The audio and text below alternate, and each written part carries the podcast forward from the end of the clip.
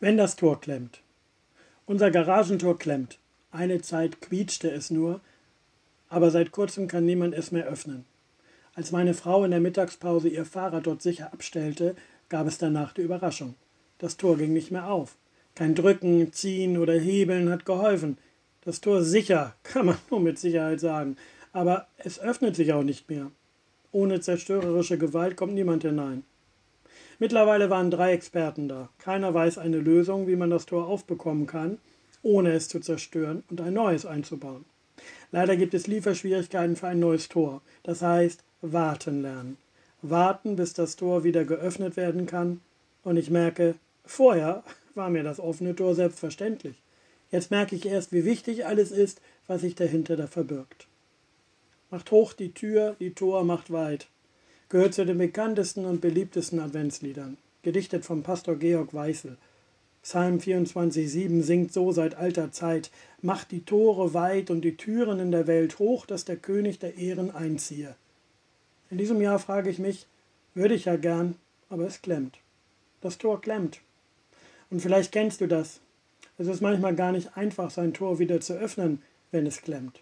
Es klingt so einfach, macht hoch die Tür, aber manchmal klemmt es ohne genau zu wissen, warum und wie es dazu gekommen ist. Und wenn die Herzenstür klemmt, dann nützt rohe Gewalt vermutlich gar nichts, da wird die Tür nur noch fester. Deswegen muss ich in dieser Adventszeit die Kunst des Wartens lernen. Warten darauf, dass die Lieferzeit zu Ende geht und jemand kommt, dem es gelingt, die Tür zu öffnen. Ich glaube, der Heilige Geist kann an unserer Herzenstür mit seinen Schmiermitteln manche verklemmte Tür wieder öffnen und ihn möchte ich einladen, seine Arbeit zu verrichten. Darauf hoffe ich. Wenn es bei dir gerade klemmt, ärger dich nicht zu lang. Verlier nicht die Geduld. Hoffe, dass der Geist Jesu in deinem Herzen Wunder verbringen kann. Ich hoffe, dass ich bald, macht hoch die Tür, überzeugt singen kann. Vielleicht sogar mit dir gemeinsam in Advents- oder Weihnachtsgottesdienst. Auch die Strophen 2 und 5.